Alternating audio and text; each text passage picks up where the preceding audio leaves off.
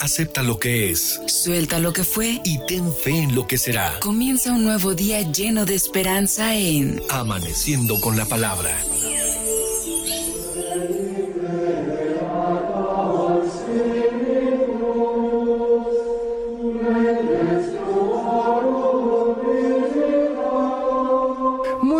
Estimados hermanos. Qué bueno que están con nosotros aquí en la HR, en el 1090 del cuadrante de AM.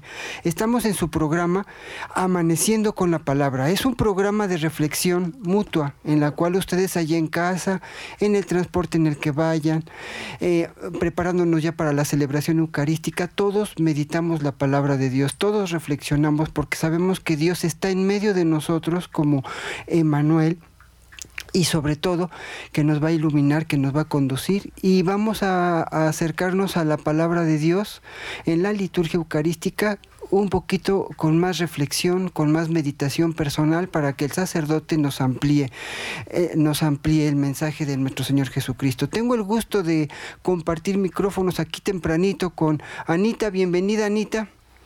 Hola, buenos días. Sí, con Pili. Pili, bienvenida. Hola, ¿qué tal queridos hermanos? Muy buenos días. Eh, estamos ya, es domingo, Así que espero que ya estemos preparando nuestros oídos, queridos hermanos, para escuchar la palabra de Dios, porque es precisamente Dios que nos habla a través de su palabra. Muy buenos días, gracias por acompañarnos. Buenos días, mi nombre es Mauricio Mena García, entonces vamos a empezar nuestra meditación que corresponde directamente a lo que es este, las lecturas de este domingo 16 del tiempo ordinario, unas lecturas hermosas, vamos a, a reflexionarlas y sobre todo una vez de que las reflexionemos nos tenemos que comprometer ante nuestro Señor y ante nosotros mismos, ante nuestra iglesia, para que eh, de esta forma aprovechemos íntegramente el, mensaje de nuestro Señor. Es el domingo 16 del tiempo ordinario, hoy 17 de julio. Si nos hace favor, Anita, de proclamar la primera lectura. Primera lectura del libro del Génesis. Un día el Señor se le apareció a Abraham en el encinar de Mambré. Abraham estaba sentado en la entrada de su tienda a la hora del calor más fuerte. Levantando la vista vio de pronto a tres hombres que estaban de pie ante él. Al verlos se dirigió a ellos rápidamente desde la puerta de la, de la tienda y postrado en tierra dijo, Señor mío, si he hallado gracia a tus ojos, te ruego que no pases junto a mí sin detenerte. Haré que traigan un poco de agua para que se laven los pies y descansen a la sombra de estos árboles. Traeré pan para que recobren las fuerzas y después continuarán su camino, pues sin duda para eso han pasado junto a su siervo. Ellos le contestaron, Está bien, haz lo que dices. Abraham entró rápidamente en la tienda donde estaba Sara y le dijo, Date prisa, toma tres medidas de harina, amásalas y cuece unos panes.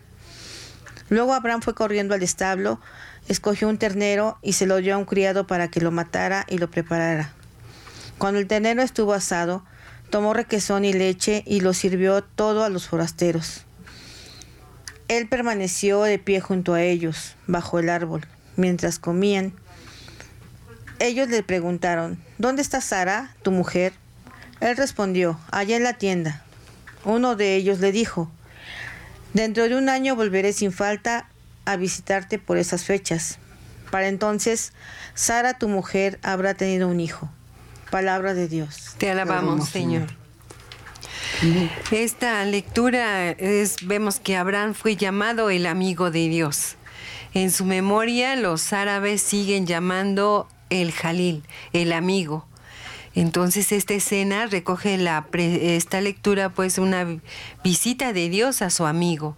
El texto narra con sencillez y calor humano la acogida que Abraham, ¿verdad?, hace con estos eh, este este ahora sí estas personas que llegan, pero para nosotros eh, eh, vemos esa actitud, ¿no? Al verlos corrió a su encuentro diciendo, Señor, o sea que es el Señor el que ha estado con él. Dice, si he alcanzado tu favor, no pases de largo. Haré que traigan agua, traeré un pedazo de pan. Escogió un ternero hermoso y se los dio a, un sirviente para que lo cocinara. Entonces Abraham se dirige a los tres hombres diciendo, Señor, si he alcanzado tu favor y continúa, ¿verdad? Y haré que traigan agua y, agua para los pies. Entonces vemos cómo aquí podemos interpretar en este texto un sentido trinitario por las tres personas y un solo Dios. Ese gran misterio que, que toda la iglesia hablamos, ¿verdad? Donde decimos, es un solo Dios en tres personas distintas, el Padre, el Hijo y el Espíritu Santo. Entonces aquí vemos que este caso en las Sagradas Escrituras no es aislado, porque vemos que hay dos ángeles que son enviados por Yahvé para que sacaran a la familia de Abraham de Sodoma. Entonces la, la mentalidad del autor, Yahvé se manifiesta y se hace presente en los ángeles, ¿no? Entonces aquí como que es una cuestión teológica. Claro que sí, Pili. Y desde luego, pues reconocer que pues la lectura inicia precisamente hablando en singular, porque dice el Señor se le apareció a Abraham. Vean, de una sola persona y como bien comentas, y Abraham levantando la vista, vean, digamos, si nosotros podemos analizar este todo lo que es la constitución de eh, eh, de, de, todo lo que es el texto, de todos los enunciados que tenemos aquí, pues desde luego vemos que los verbos son muy importantes porque eh, dice claramente, levantando la vista, vean, la vista la tenemos que levantar hacia Dios, ¿no? No quedarnos viendo hacia abajo, ¿no? Vio a tres hombres que estaban de pie ante él, ¿no? Entonces empezó eh, refiriéndose en singular y luego pues pasen, o sea, eh, si he hallado gracia a tus ojos, Señor, que te ruego que no pases junto a mí sin detenerte, como esa ansia, ese deseo, ese anhelo de que por la gracia que ha encontrado en Abraham, pues no pase de largo, sino que se detenga, que se que permanezca, que Dios se quede un momento, un instante con ellos, ¿no? Entonces, ese clamor, no pases junto a mí sin detenerte, ¿no? Entonces, pues también eh, eh, todo esto pues lo debemos de considerar también para nuestra oración, ¿no? De que pues que Dios se quede con nosotros, que Dios nos ayude, que Dios nos proteja, que, que Dios esté con nosotros, ¿no? Y, pues después este gesto de hospitalidad, muy característico del pueblo hebreo, ¿no? Pasa, eh, deténganse, este, les, les voy a dar agua para que se laven, para que tomen y se laven los pies, etcétera, para que descansen un poco, les da unos panes, les da de comer, etcétera, ¿no? Entonces todo lo que es el signo de la hospitalidad del hebreo, ¿no? Entonces, pues ellos le contestaron, ¿no? Está bien, haz lo que dices. Entonces sí es la aceptación prácticamente de Dios, ¿no? Entonces, y vemos a, continuación pues la celeridad, es decir, la rapidez en la cual pues Abraham se para, corre. Entonces, eh, eh, eso lo debemos de tomar en cuenta de que pues al momento de que tenemos al Señor debemos de correr, de caminar, de, de hacer las cosas rápido, no de estarlo pensando demasiado, ¿no? Sino rápido, corre, eh, porque tenemos que atender bien al Señor, ahora sí que recibir todos los beneficios de nuestro Señor, pero tenemos que actuar rápido, ¿no? Él permaneció de pie junto a ellos, Entonces, vean, pues e, esa característica de estar de pie junto a ellos, pues también tiene un significado, ¿no? Porque pues obviamente es un Dios el que está junto a ellos. Y ahorita que estás hablando de esta característica del mundo oriental, y, yo me pregunto, ¿verdad? Ahorita que estás comentando, eh, ¿así será en nuestro mundo occidental? También le decimos a nuestros visitantes, ¿verdad? Y sobre todo a aquellos visitantes pobres, por favor no pases de largo, no creo, ¿verdad? Más bien les damos con la puerta en las narices, les damos otro calificativo, hay estos vagos que no trabajan.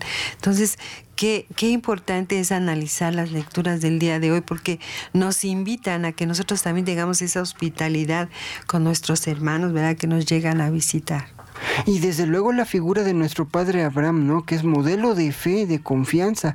En el último párrafo, pues vemos como, pues Abraham y Sara no podían tener hijos, pero eh, les, les hace una promesa, de aquí un año vendré y ya tendrán un hijo. Entonces e, es el milagro en relación, la presencia de Dios en nuestra vida siempre nos va a dejar muchos beneficios. Nunca, se, nunca nos vamos a quedar con las manos vacías, ¿no? O nos vamos a quedar sin nada. La presencia de Dios en nosotros nos va a dejar algo. nos deja un mejor entendimiento, nos deja gracias, nos santifica.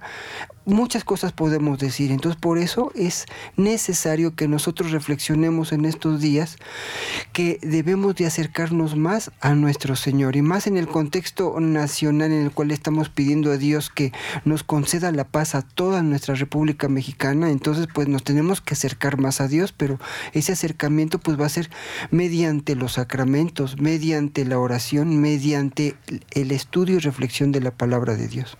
Sí, y darnos cuenta también que la promesa de Dios, esa promesa divina siempre se cumple, aunque humanamente parezca imposible, como en este caso, ¿verdad?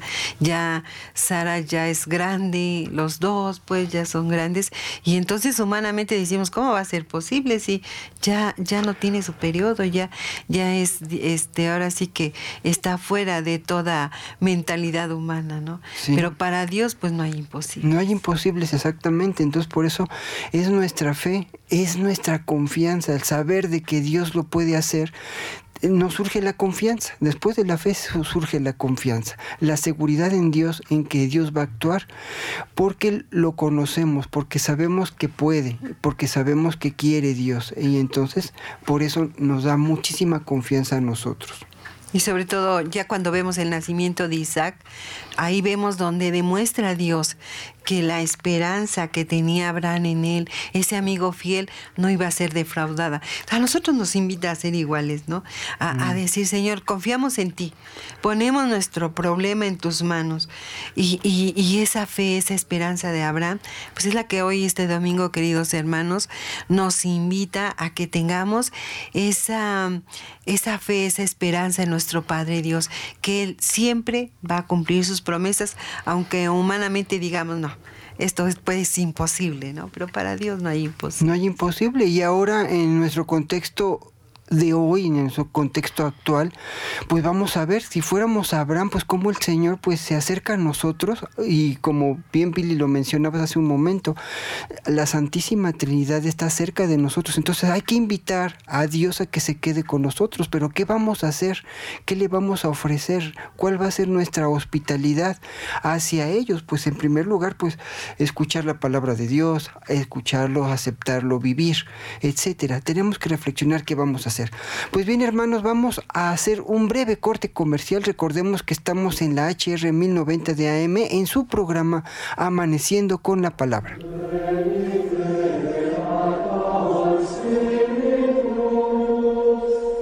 Pinta tu cielo de esperanza y fe. Estás en Amaneciendo con la Palabra. Es tiempo de confiar. Comunícate con nosotros al 222-273-3301 y 02. Amaneciendo con la palabra.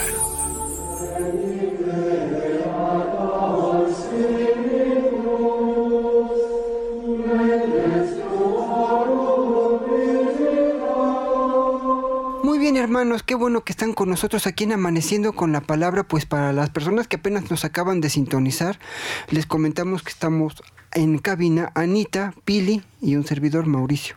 Entonces, pero qué bueno que están con nosotros. Vamos a seguir reflexionando la palabra de Dios en su programa Amaneciendo con la Palabra, que recordemos que es un programa del Colegio Bíblico Apostólico Diocesano de Puebla, que por cierto en esta semana están en los cursos de verano. Entonces, pues también los invitamos pues para que se acerquen al Colegio Bíblico y se puedan inscribir a un curso de verano ahorita, porque debemos de aprovechar esta oportunidad que la Iglesia Católica nos da de la enseñanza del estudio de la palabra de Dios para que sepamos quién es Dios, qué dijo Dios, qué hizo Dios y cuál va a ser nuestra respuesta concreta en la comunidad, en la sociedad, en nuestro país. Adelante, Anita, continuamos. Eh, Salmo responsorial del Salmo 14. ¿Quién será grato a tus ojos, Señor? El hombre que procede honradamente y obra con justicia, el que es sincero en sus palabras y con su lengua a nadie desprestigia. ¿Quién será grato a tus ojos, Señor? ¿Quién no hace mal al prójimo ni difama al vecino? ¿Quién no ve con aprecio a los malvados, pero honra a quien teme al Altísimo? ¿Quién será grato a tus ojos, Señor? Quien presta sin, usura y quien no acepta soborno en perjuicio de inocentes. quienes vivan así serán gratos a Dios eternamente. ¿Quién será grato a tus ojos, Señor?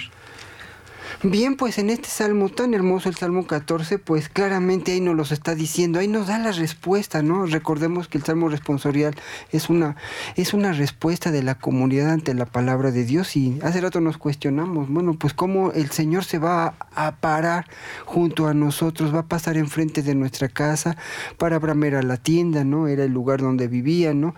Entonces, ¿quién, quién, eh, de ¿Quién lo va a hacer así? Pues aquí nos, acá este salmo encontramos las respuestas, ¿no?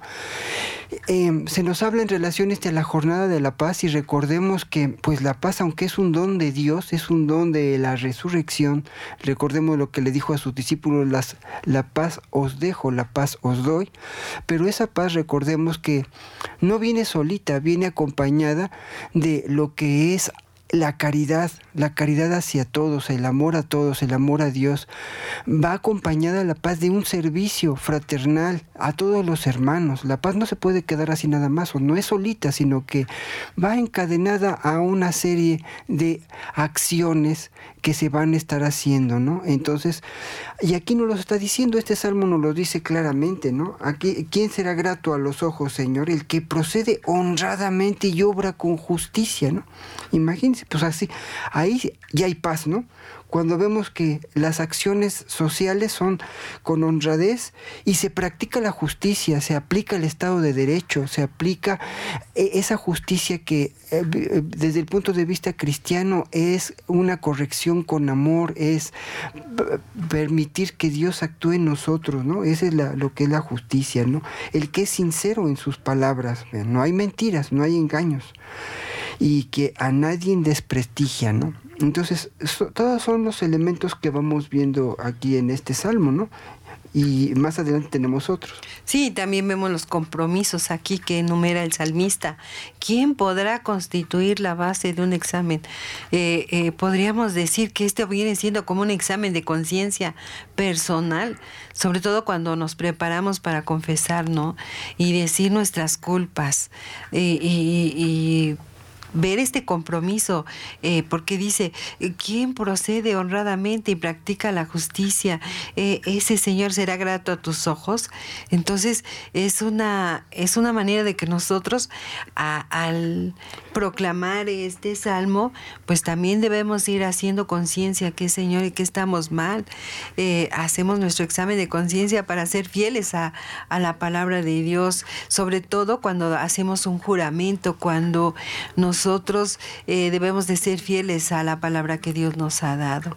No prestar dinero con usura es un delito para quien también este, difama o es así como que, bueno, son cosas, requisitos que, vemos aquí en este salmo, donde Dios nos está hablando a nuestras conciencias, ¿verdad?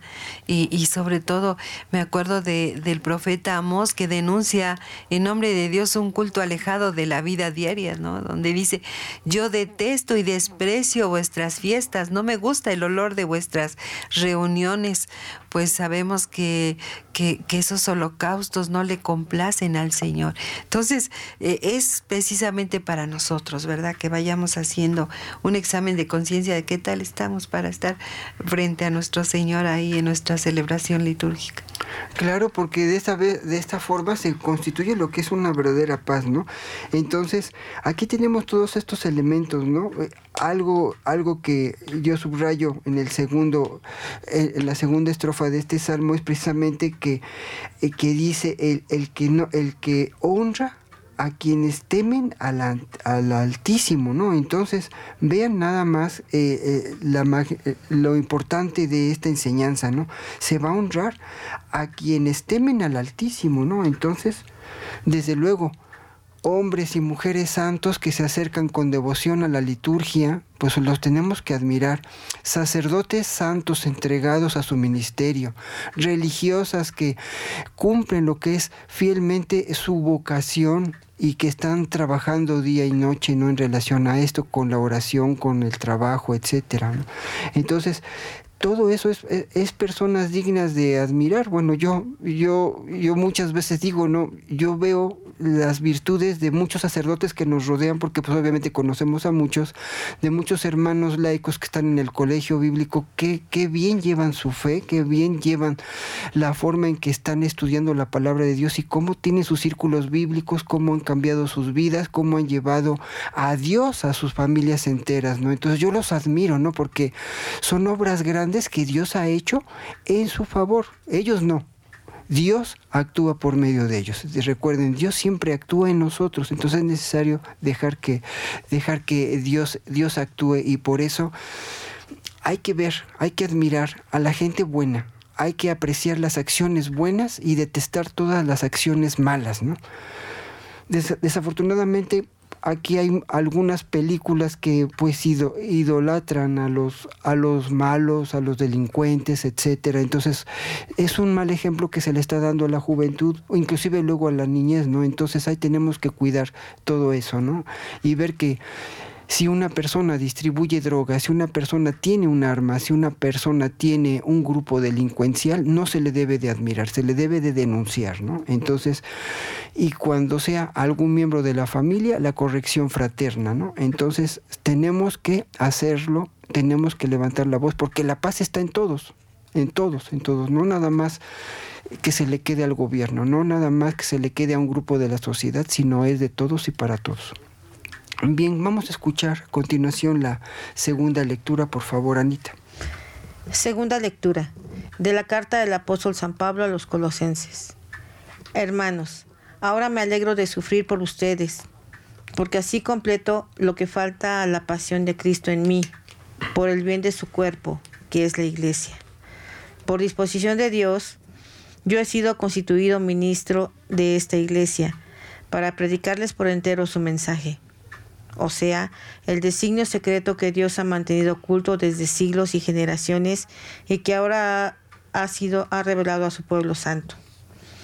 Dios ha querido dar a conocer a los suyos la gloria y riqueza que este designio encierra para los paganos, es decir, que Cristo vive en ustedes y en la esperanza de la gloria. Ese mismo Cristo es el que nosotros predicamos cuando corregimos a los hombres y los instruimos con todos los recursos de la sabiduría, a fin de que todos seamos cristianos perfectos. Palabra de Dios. Te alabamos, Señor. Como vemos que vamos continuando con la lectura de la carta a los colosenses que ya vimos en el pasado domingo. Así que recordemos que es una carta escrita por Pablo en la prisión en Roma, invitando aquí en esta lectura que acabamos de, de, de escuchar invitando a los habitantes de la ciudad de Colosas a no hacer caso a esas personas, a esos doctores de la ley, para quienes la fe en Cristo debía ser completada con un culto eh, eh, ritual, legalista, con prácticas ahí austeras, rigoristas. Entonces Él nos, nos pide, ¿verdad, Pablo? Lo único necesario es Cristo, su vida, su testimonio, su cruz, la entrega de la vida por amor y sobre todo es su resurrección. Entonces San Pablo nos presenta su propio ejemplo para que le sirva de estímulo a los colosenses. Entonces, eh, la pregunta sería, ¿cuál es entonces el ejemplo que el apóstol quiere proponer a los cristianos de este tiempo? Pues es un ejemplo de alguien que a partir de su conversión no se distancia de Dios, sino que al contrario hizo que Cristo fuera su base fundamental en su vida. Ese es el eh, eh, a lo que nos invita esta lectura.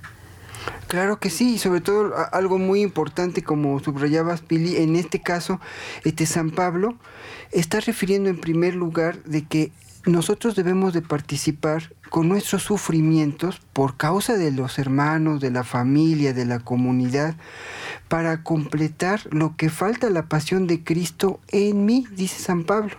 La pasión de nuestro Señor Jesucristo es perfecta, es completa, no le falta nada. Pero esa incorporación que hace aquí San Pablo a los colosenses precisamente para que nosotros también padezcamos en Cristo, por Cristo y con Cristo, eh, eh, eh, todo esto y, y, de esta forma pues santifiquemos nuestro cuerpo. ¿no? Ese es, e, ese, digamos, las mortificaciones que uno puede aceptar eh, para, para eso, ¿no? Porque es, un bien para el cuerpo, para uno mismo y también pues para lo que es la iglesia. Y recuerden que en, eh, en el segundo párrafo, pues en primer está diciendo nuestro Señor, está, está reconociendo San Pablo que nuestro Señor lo llamó, lo llamó porque por disposición, por disposición de Dios he sido constituido ministro por el designio secreto que Dios ha mantenido oculto desde los siglos. Entonces toda la vocación, todas nuestras vocaciones pues son designios, son designios de Dios. Entonces Dios nos ha elegido. ¿no?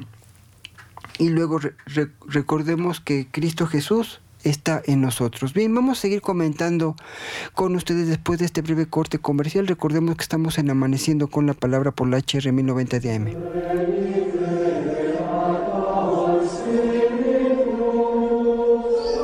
Tu cielo de esperanza y fe. Estás en Amaneciendo con la Palabra.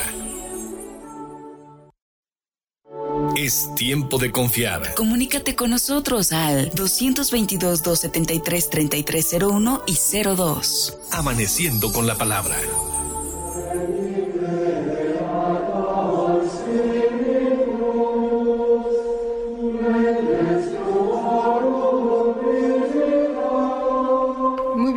Continuamos con ustedes aquí en su programa Amaneciendo con la Palabra.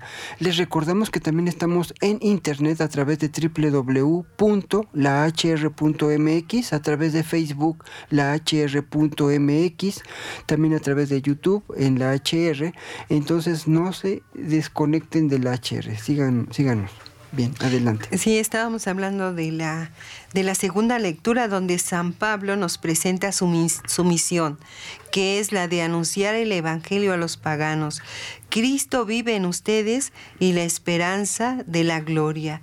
Dios le reveló su plan universal de salvación y pide ahora, ¿verdad?, que se dé a conocer su palabra. Entonces vemos cómo San Pablo interpreta sus propios sufrimientos a la luz de los sufrimientos de Jesús y se le y pues a él se le alegra el poder sufrir por la iglesia.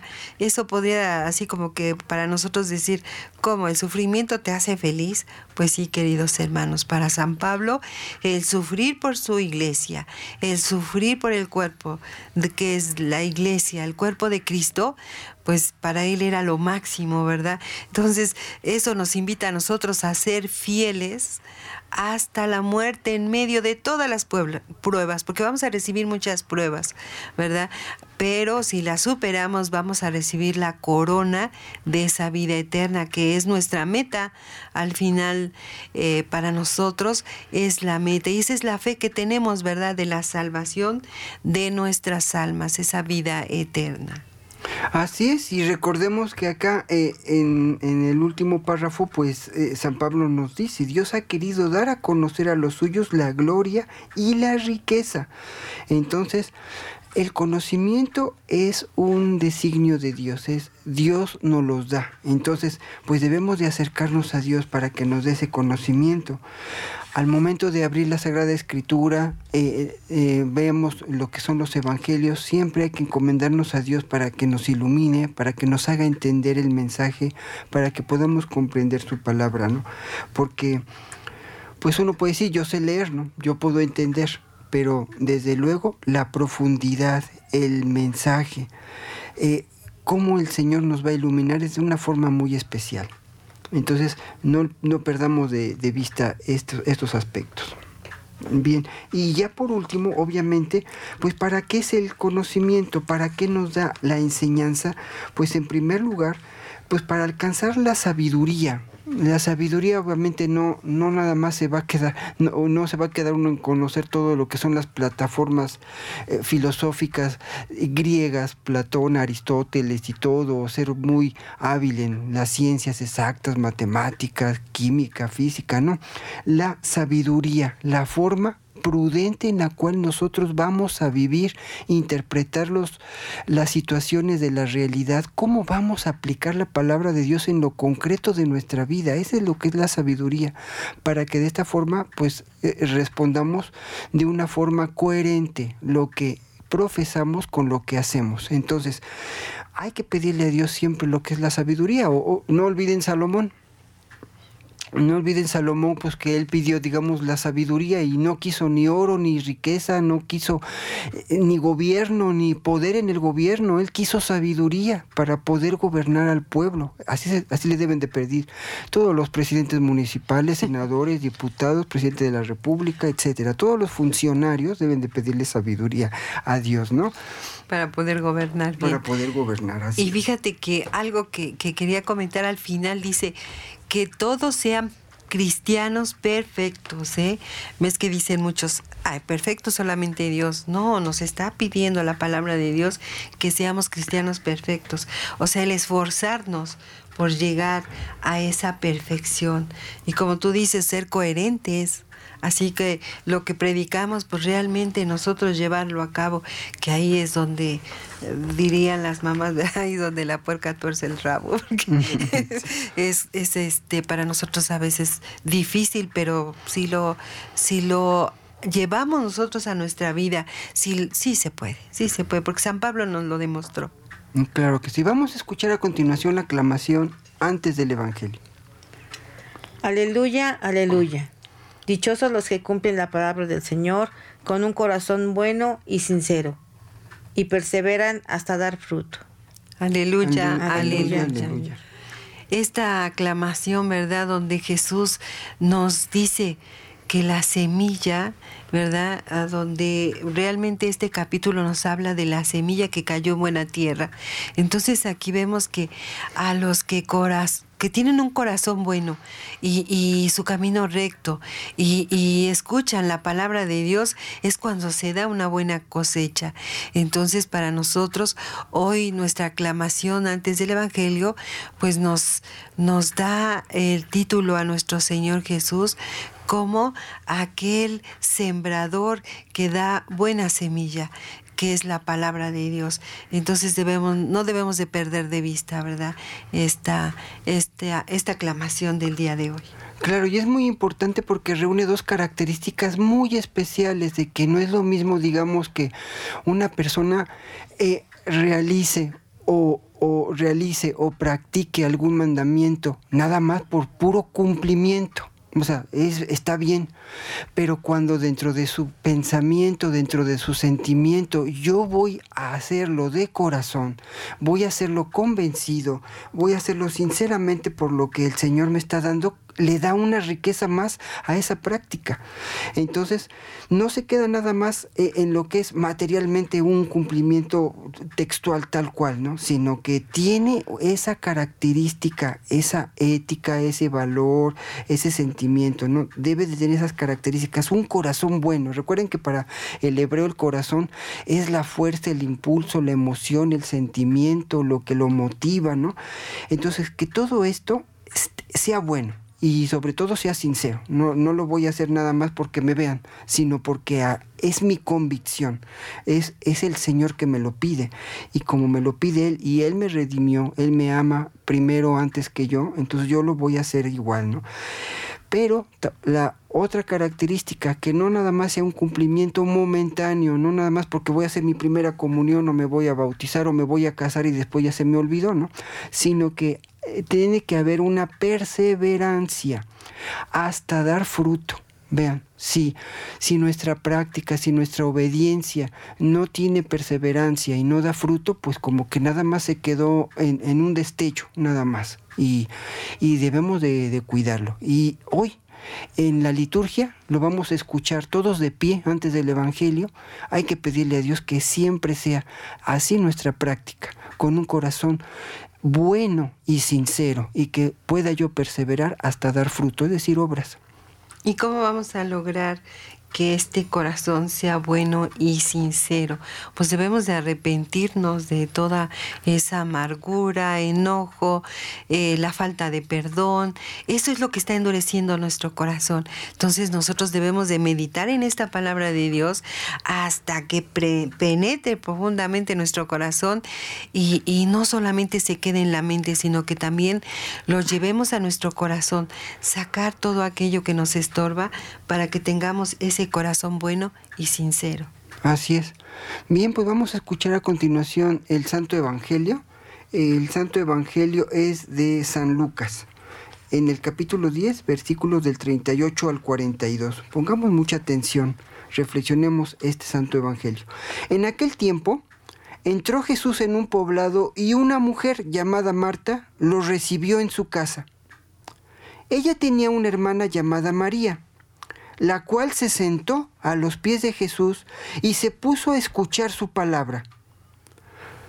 Marta, entre tanto, se afanaba en diversos quehaceres, hasta que acercándose a Jesús, le dijo, Señor, ¿no te has dado cuenta de que mi hermana me ha dejado sola con todo el quehacer? Dile que me ayude.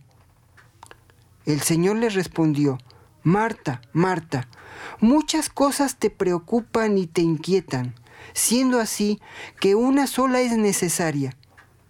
María escogió la mejor parte y nadie se la quitará. Palabra del Señor. Gloria a ti, Gloria a ti Señor Jesús. Este Evangelio del día de hoy es un Evangelio muy hermoso porque es un evangelio donde nos muestra una cara muy humana de Jesús.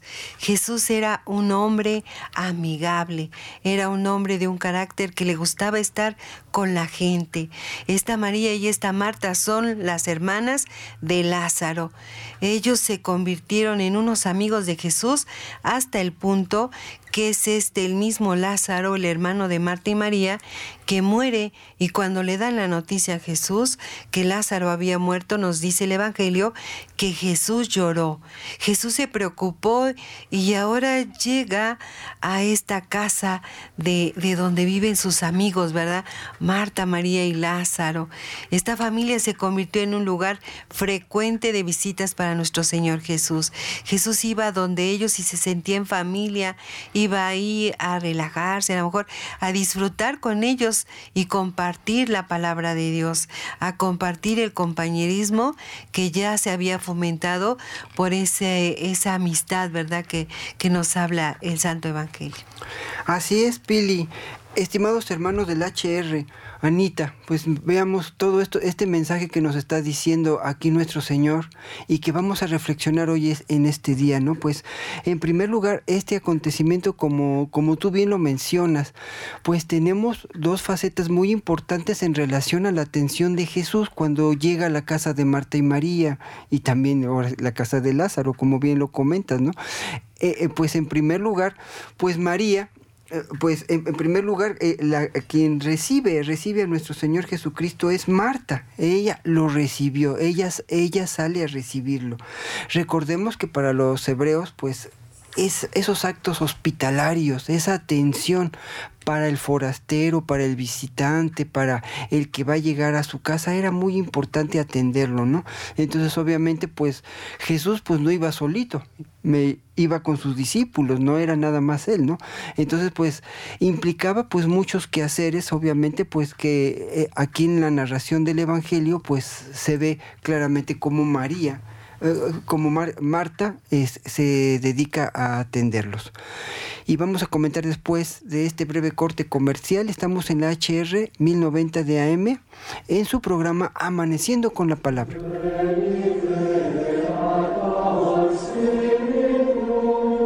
Pinta tu cielo de esperanza y fe. Estás en Amaneciendo con la Palabra. Es tiempo de confiar. Comunícate con nosotros al 222-273-3301 y 02. Amaneciendo con la palabra.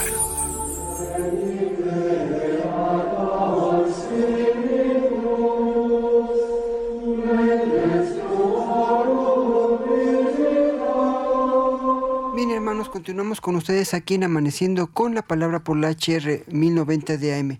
Bien, pues estábamos reflexionando en relación al Santo Evangelio, en el cual Marta se afanaba por diversos quehaceres, ¿no?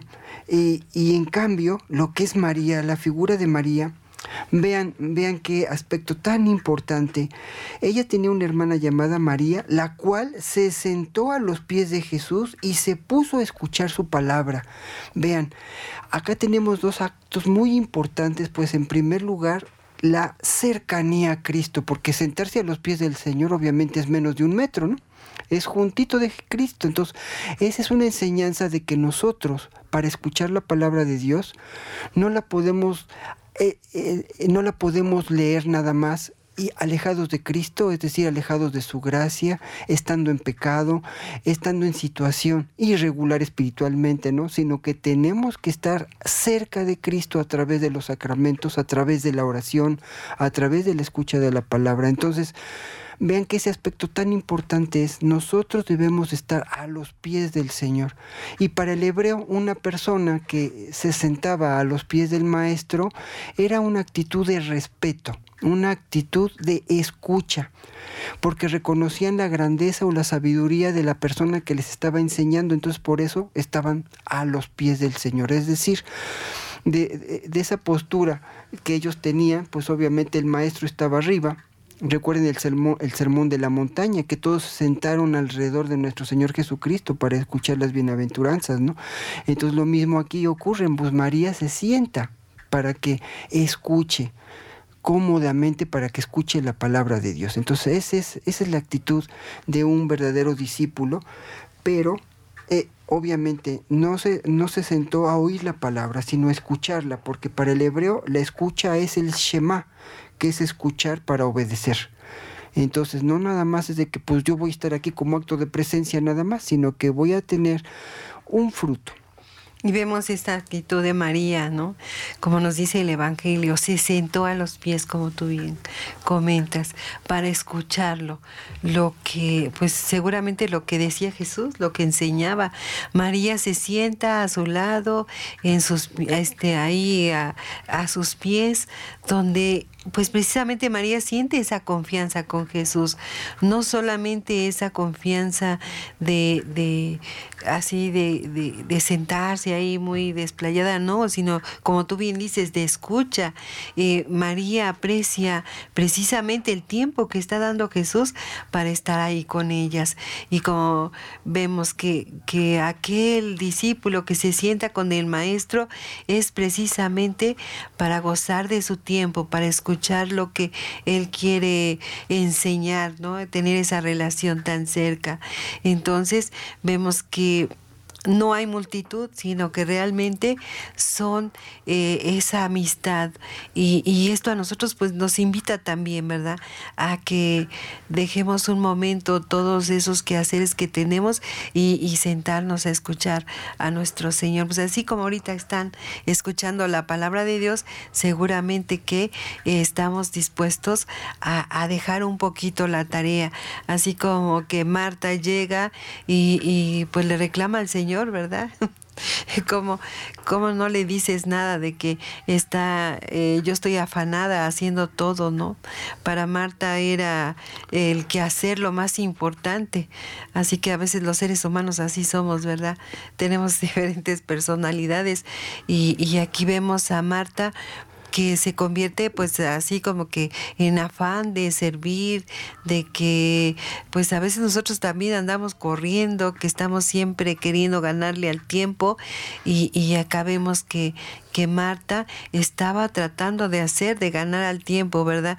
Haciendo los quehaceres y me imagino que parte de los quehaceres era prepararle la comida para sentarse a la mesa con su amigo Jesús. Marta estaba ya al punto de colapso porque estaba muy apurada y, y esa tensión que tenía y es cuando se acerca a Jesús y le dijo, Señor, ¿no te preocupa nada que mi hermana me deje sola con todo el trabajo? Tú estás ahí tan a gusto, estás ahí tan contento y María sentada a tus pies y ella no hace nada, ¿no? Está, está este, gracioso también lo que no, claro. dice. Y sobre todo nuestro Señor Jesucristo al decirle, al decirle a Marta, de, con dos veces su nombre, Marta, Marta. Recordemos que para eh, eh, los hebreos su, lenguaje pues no existe el superlativo o el diminutivo, ¿no? Entonces al decir dos veces eh, el, el nombre de una persona es equivalente a decirle Martita, no le está contestando de una forma grosera o, que no le importó, porque uno puede decir, no, pero es de que Jesús, en, uno dice, no, pues le hubiera dicho a María que pues lo ayudara y que ya después de que terminaran de hacer los quehaceres ya eh, se sentaran a escuchar la palabra, ¿no? Uno pensándolo así de esa forma lógica, ¿no? Pero no, le está diciendo eh, no por indiferencia, sino por atención y para demostrarle, para enseñarle que lo principal, la cosa más importante es la escucha de la palabra, ¿no? Entonces, nosotros en nuestro tiempo, pues mucha gente le pregunta a uno, porque obviamente pues por, por, la docencia que tenemos y todo le preguntamos a, a la gente, ¿no? ¿Lees la Sagrada Escritura? Te acercas a la celebración eucarística diario. No, no es de que no tengo tiempo, no me ha dado tiempo. Entonces, no es cuestión de tiempo, es cuestión de organizarnos, es cuestión de darle prioridad. Entonces, si le, tenemos que darle prioridad, es cierto que el trabajo es prioritario, la atención es prioritaria, pero es más prioritaria también tener un momento, como bien dice Pili, de reflexionar la palabra de Dios diario.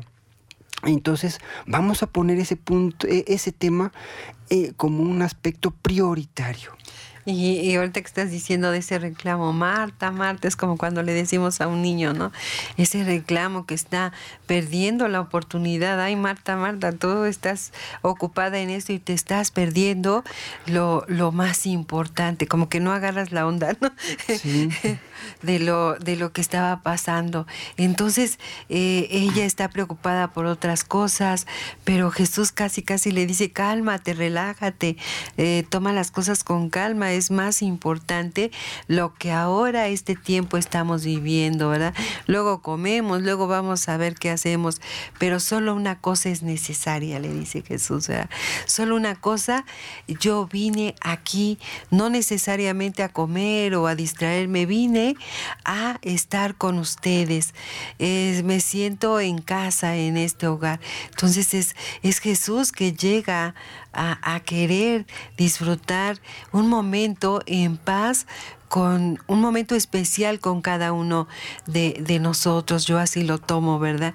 Y así es que nosotros debemos de buscar una manera de, encontrar a Jesús, hospedarlo en la casa, pero buscar un lugar a donde nosotros podamos vivir ese tiempo de, intimidad con nuestro Señor Jesús. Claro que sí, nosotros podemos ver cómo lo podemos hacer, pues en primer lugar buscar un momento del día, nosotros sabemos ya por nuestra actividad en qué momento podemos estar unos 5, 10 minutos, 15 o media hora, leemos la Sagrada Escritura, eh, los que tenemos un misal diario o mensual, este, podemos reflexionar el Evangelio, ¿no? Eh, podemos encender nuestro cirio pascual que lo utilizamos en este año y pues encenderlo para que veamos que Cristo, la luz de Cristo nos ilumina, estamos a los pies del Señor escuchando la palabra, ¿no? Entonces, todo eso podemos hacer, pero tenemos que dar un momento de prioridad a la palabra de Dios diario, no es cuando yo me acuerdo, cuando me nazca de corazón o cuando se me ocurra, cuando yo quiera, ¿no? Sino diario. Y es importante trabajar, claro, es importante. Los quehaceres, es importante uno seguir adelante, pero también buscar ese momento, ese momento de acogida con nuestro Señor. Claro que sí, entonces tenemos la, tenemos la situación de que nosotros, ese es nuestro compromiso, nosotros como cristianos, ese es nuestro compromiso. Y Cristo Jesús está, le está diciendo a Marta, ¿no? Que se preocupa y, te inquietan muchas cosas, dice, muchas cosas te preocupan y te inquietan. Vean, entonces, ahí están una de, de, las consecuencias de la, de la ansiedad, de la histeria, del mal humor, de, de muchas cosas que estamos padeciendo, ¿no? Pero recordemos, no estamos diciendo de que mañana ya no vayamos a trabajar, mañana lunes ya no, me voy a quedar nada más con la Sagrada Escritura y ya, ¿no? Sino que le demos una prioridad a Dios, porque Dios nos ha, la prioridad de Dios es nosotros, es la iglesia, es nosotros. Entonces, no debemos de olvidar que Cristo Jesús nos redimió, que Dios Padre nos amó desde antes de la creación y que el Espíritu Santo nos ha santificado. Y no olvidemos, queridos hermanos, que todos necesitamos esa relación íntima y personal con Jesús. Y es precisamente lo que hizo Dios. Dios envió a su único hijo a este mundo para hacerse carne, para hacerse persona, para hacerse relación que se relacione con nosotros, para hacerse uno entre nosotros. Y así a nosotros también nos, nos invita ahora a que seamos eh, uno con Jesucristo. Jesucristo se hizo hombre, claro, menos en el pecado, ¿verdad? Que es comparado con nosotros. Pero sí necesitamos buscar esa manera de, de encontrarnos con nuestro Dios. Claro que sí, pues desde luego tenemos que hacerlo de una forma muy concreta, cada uno sabe cómo se va a organizar y pues ya prácticamente se nos está terminando el programa, qué bueno que han estado con nosotros, entonces yo quisiera terminar con la oración que ha sido autorizado por el, por el Consejo del Episcopado Mexicano, en la cual este, pues nosotros estamos haciendo la oración y más que nada pues para que sigamos reflexionando en nuestras casas, recemos el Santo Rosario a la Santísima Virgen María, la Reina de la Paz, asistamos a la celebración eucarística todos los días y pidámosle a, Jesús, a nuestro Dios, a nuestro santificador, la paz de nuestra patria. Entonces, pues escuchemos con atención lo que es esta oración. Señor Jesús, tú eres nuestra paz. Mira nuestra patria dañada por la violencia y dispersa por el miedo y la inseguridad. Consuela el dolor de quienes sufren. Da acierto a las decisiones de quienes nos gobiernan. Toca el corazón de quienes olvidan que somos hermanos y provocan sufrimientos y muerte. Dales el don de la conversión. Protege a las familias, a nuestros niños, adolescentes y jóvenes y a nuestros pueblos y comunidades, que como discípulos misioneros tuyos, ciudadanos responsables, sepamos ser promotores de justicia y de paz, para que en ti nuestro pueblo tenga vida digna. Santa María de Guadalupe, Reina de la Paz, guarda nuestra patria y aumenta nuestra fe. Muy bien, hermanos, pues muy buenos días. Muchas gracias por haber estado con nosotros. Pili, buen día, muchas gracias. Igualmente, eh, pues muchas gracias por estar con nosotros. Dios los bendiga y que haga resplandecer su mirada y su rostro sobre cada uno de nosotros. Anita. Buenos días y que tengan un, un excelente domingo. Muy buen día. Nos escuchamos de aquí ocho días. Mauricio Mena García.